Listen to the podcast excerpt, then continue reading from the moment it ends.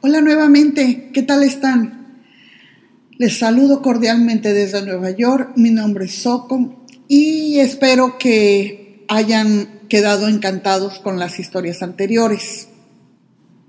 Vamos a continuar, después de que hemos escuchado la historia de Abraham, vamos a escuchar con lo que pasó con su sobrino Lot.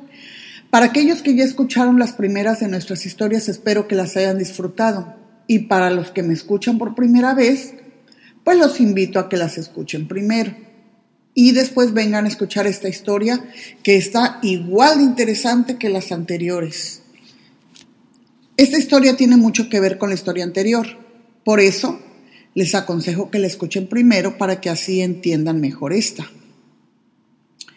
Recordarán que en nuestra historia anterior, Dios le dice a Abraham que deje a su familia y se vaya a vivir a otra región.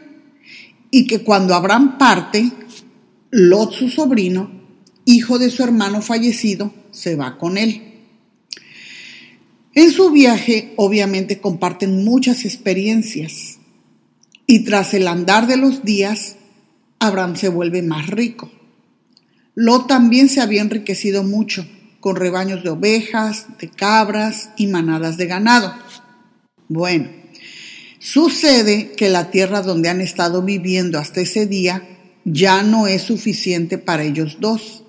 Ambos viven tan cerca el uno del otro con todos sus rebaños y manadas que los sirvientes de ambos empiezan a pelear entre sí. Así que Abraham, pensando en una solución, le dice a Lot, mira, no tenemos por qué estar peleando, no dejemos que esta situación se interponga entre nosotros. Así que hagamos una cosa. Tú escoge la parte de la tierra que prefieras y nos separaremos. Cualquier camino que tú escojas, yo me iré hacia el lado contrario. Lot mira con detenimiento y lo que sus ojos alcanzan a ver es una tierra buena, con mucha agua, tierra fértil, y pues esa es la tierra que Lot escoge mueve sus pertenencias a ese lugar que queda muy cerca de una ciudad llamada Sodoma. Y ahí se establece. Pero lo que Lot no sabe y ni siquiera se imagina es que los habitantes de esa región son de lo peor. No tienen temor de Dios, no respetan nada ni a nadie cometen los actos más bajos. En fin, es una ciudad perdida completamente por el pecado. Bueno, pues Lot va a dar allá con sus hijas y Abraham agarra el camino contrario. Después de que Lot se fue, Dios le dice a Abraham, lo visita, ¿verdad? Y le dice, mira, mira lo más lejos que puedas en todas las direcciones yo doy toda esa tierra, tan lejos como alcances a ver, a ti y a tu descendencia como posesión permanente. Y te daré tantos descendientes que será imposible contarlos. Entonces, hacia ahí se dirige Abraham y se establece en un lugar llamado Hebrón. Y bueno, aquí ya no hablaremos más de la vida de Abraham porque ya es una historia que pues ya deben haberla escuchado anteriormente. Les recuerdo que si no la han escuchado, pues los invito a que la busquen y la escuchen y después regresen a esta historia. Bien, ahora volvamos a la vida de nuestro protagonista. Viviendo Lot ya en la ciudad de Sodoma, los reyes de unas naciones cercanas le declaran la guerra a otras naciones, entre ellas está Sodoma. Estando en la batalla, los reyes de Sodoma deciden huir. Cuando el ejército de los reyes de Sodoma y Gomorra deciden huir, algunos de ellos caen en unos pozos de brea, mientras que el resto escapa a las montañas. Entonces los que ganan la guerra saquean Sodoma y Gomorra y emprenden el regreso a su tierra con el botín de guerra. Capturan también entre ellos a Lot, y se llevan todas sus pertenencias. Uno de los hombres de Lot logra escapar y va a donde Abraham y le cuenta absolutamente pues todo lo que pasó, que se llevaron a Lot, que se llevaron todo. Cuando Abraham se entera de que su sobrino Lot fue capturado, mueve a sus 318 hombres que tiene, todos ellos adiestrados para una guerra, y entonces va Abraham y persigue al ejército que se había llevado a Lot. Los alcanza en un lugar llamado Dan Ahí divide a sus hombres en grupos y los ataca durante la noche. El ejército huye, Abraham los persigue y los alcanza. Y así Abraham recupera todos los bienes que habían sido tomados, trayendo de regreso a Lot junto con sus pertenencias. Ahora bien, ¿recuerdas que en la historia de Abraham y Sara Dios los visita para decirles que en un año serán padres? Bueno, pues después de haber comido con Dios, ¿verdad? Abraham que come con Dios cuando le dice que van a ser papás. Después de haber comido, los dos ángeles que iban con Dios se levantan y miran hacia Sodoma, donde vive Lot. Cuando salen, Abraham camina un tramo con ellos para despedirlos y ahí Dios le cuenta a Abraham sus planes. Le dice, he oído un gran clamor desde Sodoma y Gomorra, porque su pecado es muy grave. Bajaré para ver si sus acciones son tan perversas como he oído. Si no es así, quiero saberlo. En ese momento, los ángeles que vienen con Dios se dan la vuelta y se dirigen a Sodoma. Pero Dios se queda con Abraham. Así que Abraham aprovecha la oportunidad y le dice, ¿destruirás tanto al justo como al malvado? Supongamos que encuentras 50 personas justas en la ciudad, ¿aún así la destruirás? Seguro que tú no harías semejante cosa. ¿Destruir al justo junto con el malvado? No creo estarías tratando al justo y al malvado exactamente de la misma manera. Sin duda tú no harías eso. Entonces Dios le contesta, mira, si encuentro 50 personas justas en Sodoma, te aseguro que perdonaré a toda la ciudad por causa de ellos. Y entonces Abraham le vuelve a decir, bueno, ya que he comenzado, permíteme decir algo más, aunque no soy más que polvo y cenizas. Supongamos que hubiera solo 45 justos en vez de 50. ¿Destruirás toda la ciudad aunque falten 5? Y Dios le dice, no, no la destruiré si encuentro 45 justos ahí. Y vuelve a, hablar, a Abraham a decirle, bueno, supongamos que hubiera solamente 40. Y Dios le dice, no, no la destruiré por causa de esos 40. Entonces Abraham, pues ya sintiéndose así, pues como que más en confianza, ¿verdad? Le dice, ay, por favor no te enojes, permíteme seguir hablando. Supongamos que se encontraran solamente 30 justos.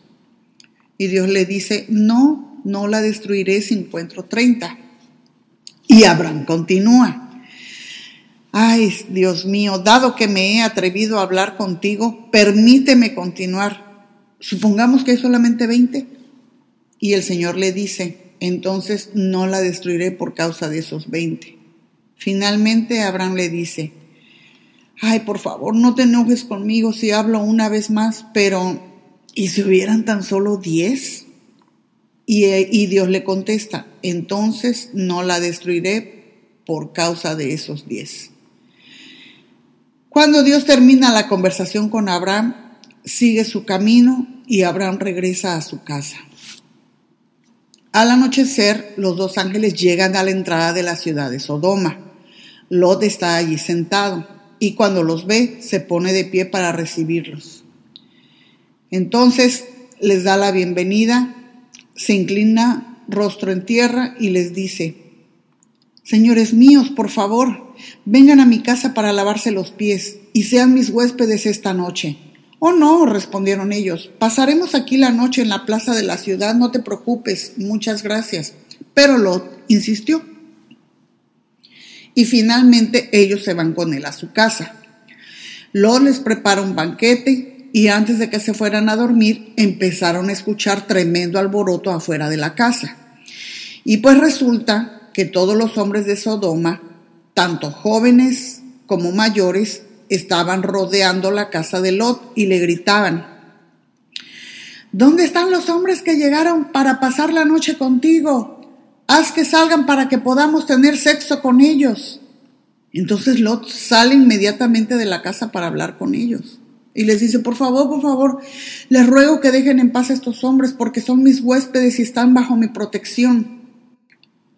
Ahora, no sé si por el miedo o porque no ve otra solución, pero a Lot se le ocurre una maravillosa idea, decisión tomada a la ligera, y les dice, escuchen, escúchenme, tengo dos hijas y son vírgenes, si quieren se las traigo y podrán hacer con ellas todo lo que quieran, pero les ruego que dejen en paz a estos hombres, son mis huéspedes y están bajo mi protección. O sea, no manches, no puede ser, yo creo que si yo hubiera sido una de las hijas, pues le doy un empujón para sacarlo a él mejor y que pues, hagan con él todo lo que quieran. A ver, ¿por qué no dijo tómenme a mí o tomen a mi mujer? No. ¿Por qué a sus hijas? Y que aparte son vírgenes. Pero entonces ellos le contestan, ja, ja, ja, se empiezan a reír de él. Miren a este tipo llegó a la ciudad como forastero y resulta que ahora actúa como si fuera nuestro juez. Te trataremos mucho peor que a esos hombres, le gritaban. Diciendo esto se lanzan contra Lot y tratan de echar la puerta abajo. Pero los ángeles que estaban dentro de la casa extienden la mano, meten a Lot y le ponen el cerrojo a la puerta. Acto seguido, dejan ciegos a todos los hombres que estaban en la puerta de la casa, tanto jóvenes como mayores, los cuales pues tienen que abandonar su intento de entrar porque pues ya estaban ciegos y no podían ver nada. Entonces los ángeles le preguntan a Lot, ¿tienes otros familiares en esta ciudad? Y Lot le responde pues que sí, están los, los, este, los novios de sus hijas, ¿no? Sácalos de aquí, le dijeron porque estamos a punto de destruir este lugar por completo. El clamor contra esta ciudad es tan grande que ha llegado hasta Dios y Él nos ha enviado para destruirla. Entonces lo sale corriendo, ¿no? De volada a contarles a los prometidos de sus hijas pues lo que está a punto de, de, suceder. Rápido, vengan con nosotros, salgan de la ciudad. Dios está a punto de destruirla. Pero ellos se burlan de él y no le creen nada pues piensan que todo es una broma. Al amanecer de la mañana siguiente, los ángeles insisten que, en que deben apurarse. Deprisa, toma a tu esposa y a tus dos hijas y vete ahora mismo, o serás arrastrado en la, en la destrucción de la ciudad. Pues como Loto, y todavía Lot se pone así pues nervioso y, y, y no sabe, o sea, como que se, se congela, no sabe qué hacer. Los ángeles lo ven así como medio lento lo agarran de la mano y también a su esposa y a sus dos hijas y los llevan a un lugar seguro fuera de la ciudad, los sacan de ahí. Cuando quedan a salvo, uno de los ángeles les dice, corran y salven sus vidas. Ni se les ocurra mirar hacia atrás. No miren ni se detengan en ningún lugar. Escapen a las montañas o serán destruidos. Oh no, les dice Lot, Ustedes han sido tan amables conmigo, me han salvado la vida y han mostrado una gran bondad, pero no puedo ir a las montañas. La destrucción me alcanzará ahí también. Miren, hay una pequeña aldea cerca. Por favor, déjennos ir allá. ¿Ven lo pequeña que es? Así no perderé la vida. Y entonces el ángel le dice, está bien, concederé tu petición. No destruiré la pequeña aldea, pero apresúrate, escapa ya. No puedo hacer nada hasta que llegues ahí. Lot llega a la aldea justo cuando el sol salía en el horizonte y en ese momento Dios hace llover de los cielos fuego y azufre ardiente sobre Sodoma y Gomorra. Las destruye por completo, junto con las demás ciudades y aldeas de la llanura arrasa con todas las personas, arrasa absolutamente con todo. ¿Y qué creen que pasa? Que desgraciadamente la esposa de Lot no puede resistir la tentación de voltear para atrás y ver qué es lo que está pasando. Desobedece a la orden que el ángel les había dado y mira hacia atrás. En ese momento, ella se convierte en una estatua de sal. Abraham se levanta temprano esa mañana y sale deprisa hacia el lugar donde había estado en la presencia de Dios. Mira hacia Sodoma y Gomorra y lo que ve lo deja helado. Columnas de humo subían desde las ciudades como si fuera el humo de un horno pero se sentía tranquilo, ya que Dios había escuchado su petición y había salvado la vida de Lot. Ahora voy a hacer aquí una pausa. Les quiero comentar que si ustedes buscan en YouTube acerca de la estatua de sal, ¿verdad? Esta que, de la eh, esposa de Lot, ustedes la van a encontrar ahí en YouTube. Hay mucha gente que la ha visitado, han tomado video y ahí está la, la estatua de sal. No crean que es una como una estatua así que se le ven los ojos, se le ve la cara, no. Eh, se ve que con el tiempo, pues, este, como que ha, ha crecido las cosas alrededor de ella y eso se ve muy grande, ¿no? Pero, pues, ¿cuántos años han pasado?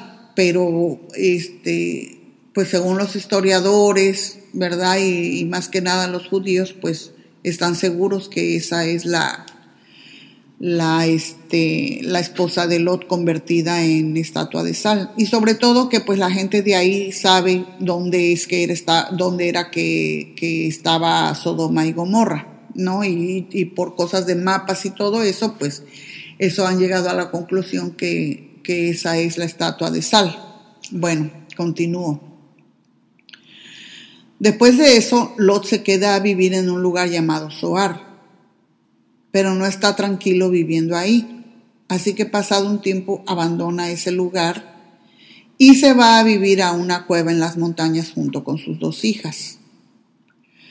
Las hijas de Lot se dan cuenta que viviendo en esa cueva, pues que nunca podrían casarse ni tener hijos, pues de dónde, ¿no? Todas aisladas. Así que un día a la hija mayor se le ocurre una grandiosa idea. Oye, le dice a su hermana,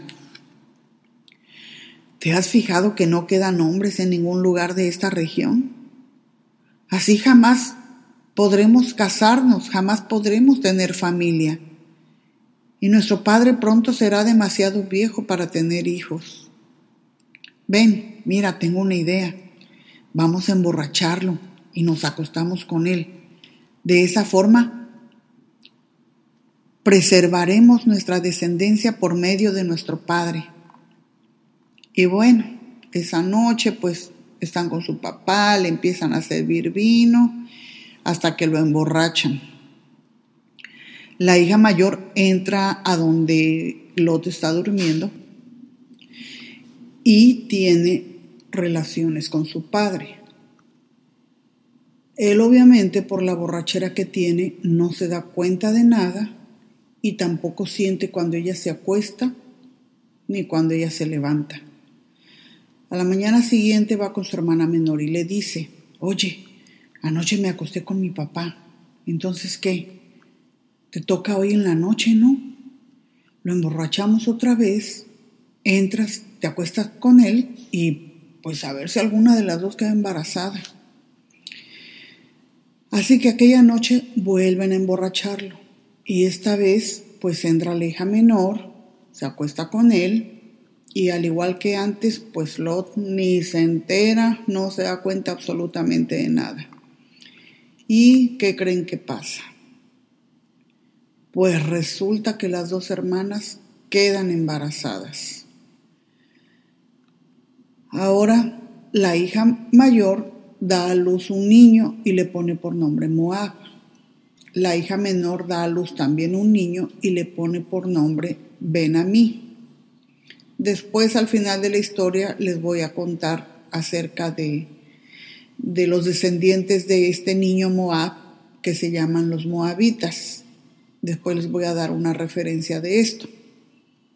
Ahora bien, veamos las consecuencias de estas decisiones y cuál es el pecado de Lot en esta historia. ¿Sí? Sí, ya sé lo que están pensando. ¿Cuál pecado de Lot? ¿El qué culpa tiene si las hijas lo emborracharon y él ni cuenta se dio de lo que hicieron con él? Pobre hombre, inocente. bueno, veamos. Recordemos que Lot vivía en una ciudad realmente mala. No había ningún temor de Dios. Y ahí era de todos contra todos y al que le pique que se arrasque con sus propias uñas. Y miren, ningún lugar que no tiene a Dios es un buen lugar para vivir. El pecado en verdad era muy alto en esa ciudad. Y entonces las cosas que ven y aprenden las hijas de Lot, pues, pues no eran motivo para enorgullecerse. Ahí ellas aprenden, entre otras cosas, a no tener ningún respeto por su padre ni temor de Dios. Pero, y no es que las defienda, también recordemos que las hijas estaban presentes cuando su padre las ofrece para satisfacción sexual a los hombres del pueblo, a cambio de que no lastimen a los visitantes de su casa. ¿Se acuerdan que les dice, tomen a mis hijas, son vírgenes, hagan con ellas lo que quieran? ¿No? La Biblia no justifica a las hijas de Lot, pero tampoco justifica al padre. Vivir en Sodoma les había llevado a perder totalmente sus principios. Ahora, hasta aquí nosotros podríamos pensar, pues que realmente el padre ha sido utilizado por las hijas, puesto que estaba totalmente borracho. Pero el pecado o culpa de Lot es que no debió beber hasta emborracharse. Él estaba en total uso de sus facultades cuando empezó a tomar vino y sabía bien que podría embriagarse. Él sabía que pues una y la segunda lleva a la tercera y lleva a la cuarta y, llega el momento en que uno pierde el control, no sabe uno ya cuántas se ha tomado, ¿no? Y pues él sabía que corría ese peligro, emborracharse y llegar hasta un estado donde perdería el juicio. Las hijas de Lot logran lo que querían, y conciben hijos de su padre a través de sus relaciones incestuosas. Parece que se olvidaron por completo la razón por la cual Dios había castigado a Sodoma. La consecuencia del pecado no queda ahí. De esos dos hijos se forman dos pueblos muy violentos que traerán grandes tribulaciones al pueblo de Israel. Aparte de eso, son sumamente idólatras e inmorales. El pecado de las hijas de Lot trajo consecuencias fuertes. Parecía una muy buena idea, ¿no? Después de todo, las hijas de Lot solo buscaban que su padre tuviera descendencia. El pecado no conduce nunca a buenas cosas. El pecado y sus profundidades llevan a acciones aberrantes, las cuales tienen consecuencias que no se pueden medir y afectan la vida de muchas otras personas. ¿Somos realmente responsables de nuestros actos? ¿Por qué una persona es infiel? ¿Cuál es la excusa cuando lo atrapan? Oh, es que ella me tendió una trampa, ella se me ofreció, ella me sedujo. ¿O por qué te emborrachaste? Ay, es que mis amigos después del fútbol me invitaron, es que el jefe, es que esto, es que el otro. ¿Y los golpeadores? ¿Qué excusa tienen? Ah, ella tiene la culpa. No me da las cosas como me gustan. No me plancha mi ropa como a mí me gusta. O qué sé yo qué excusa tengan. ¿Se dan cuenta? Nunca somos los culpables. Siempre el culpable es el otro. Grandes tragedias vinieron de los hijos que tuvo Lot con sus hijas. Pueblos malvados nacen de las acciones perversas de las hermanas. Y como tuvieron padres que no fueron temerosos de Dios, pues, ¿qué iban a aprender? No aprendieron más que hacer lo malo. Y eso fue lo que cada generación aprendió. pervirtiéndose más y más y siendo tragedia y herida para el pueblo de Israel. Uno de los pueblos que se formó de esos hijos son los moabitas, hijo, hijos de este hijo que tuvo Lot, que le pusieron Moab. Se llaman moabitas. Es una generación de perversos por decisión y voluntad propia. Pero miren cómo es Dios. Las puertas de la gracia a través del arrepentimiento nunca se han cerrado ni aún para estos pueblos. Años después hubo una mujer moabita, la cual vendrá a bendecir de una forma tan asombrosa al mundo entero. Ella será distinta a sus antepasados y será a través de ella que vendrá nuestro amado Jesucristo, nuestro amado Salvador. Su nombre es Ruth. Pero esa, mis amigos, esa es otra historia que les contaré otro día.